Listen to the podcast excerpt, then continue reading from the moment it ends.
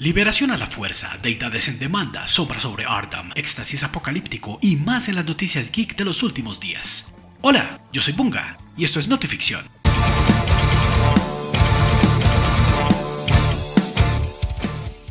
Esclavo 1, el vehículo de Boba Fett en Star Wars, es la nueva víctima de la mercadotecnia. Descubierto en un nuevo set de piezas Lego, el vehículo del cazarrecompensas intergaláctico es llamado simplemente la nave de Boba Fett, mientras Disney le busca un nombre que no resulte ofensivo para incrementar ventas. A los fans no les ha caído nada en gracia este nuevo cambio al canon de la galaxia, que sigue siendo manipulado por el malvado imperio del ratón.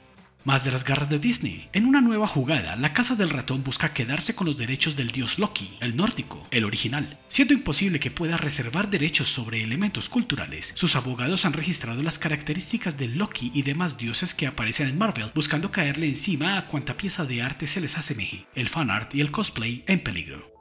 Lovecraft Country, la poderosa serie de horror cósmico en los racistas años 50 norteamericanos, fue cancelada por HBO tras una poderosa temporada debido a que el material en que se basó, la novela de Matt Ruff del 2016, fue abarcado en su totalidad y el canal decidió terminar por lo alto esta adaptación sin manosearla. Parece que algo aprendieron del desastre con Game of Thrones. Abomination regresa al mundo de los superhéroes en el cine después de 13 años en el explosivo trailer de Shang-Chi y la leyenda de los 10 anillos. El rumor de su encuentro contra Wong en una jaula de combate fue confirmado por el gran jefe Kevin Feige, con lo que la fase 4 de películas Marvel arranca con toda la carne en el asador, sazonada en radiación gamma.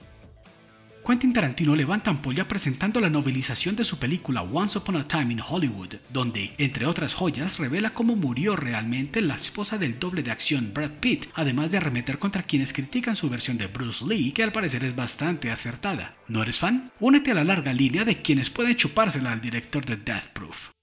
Celebrando los 30 años del lanzamiento de Terminator 2, su director James Cameron ha confesado que la apocalíptica historia de nuestro redentor John Connor contra las máquinas fue una inspiración, no en un sueño como contaba la leyenda, sino en una violenta traba con éxtasis mientras escuchaba Russians de Sting. La debacle de las últimas entregas sería por demasiados alucinógenos o muy pocos. Esto fue Notificción, gracias por acompañarnos, dale like, comparte y síguenos en redes. Hasta la próxima.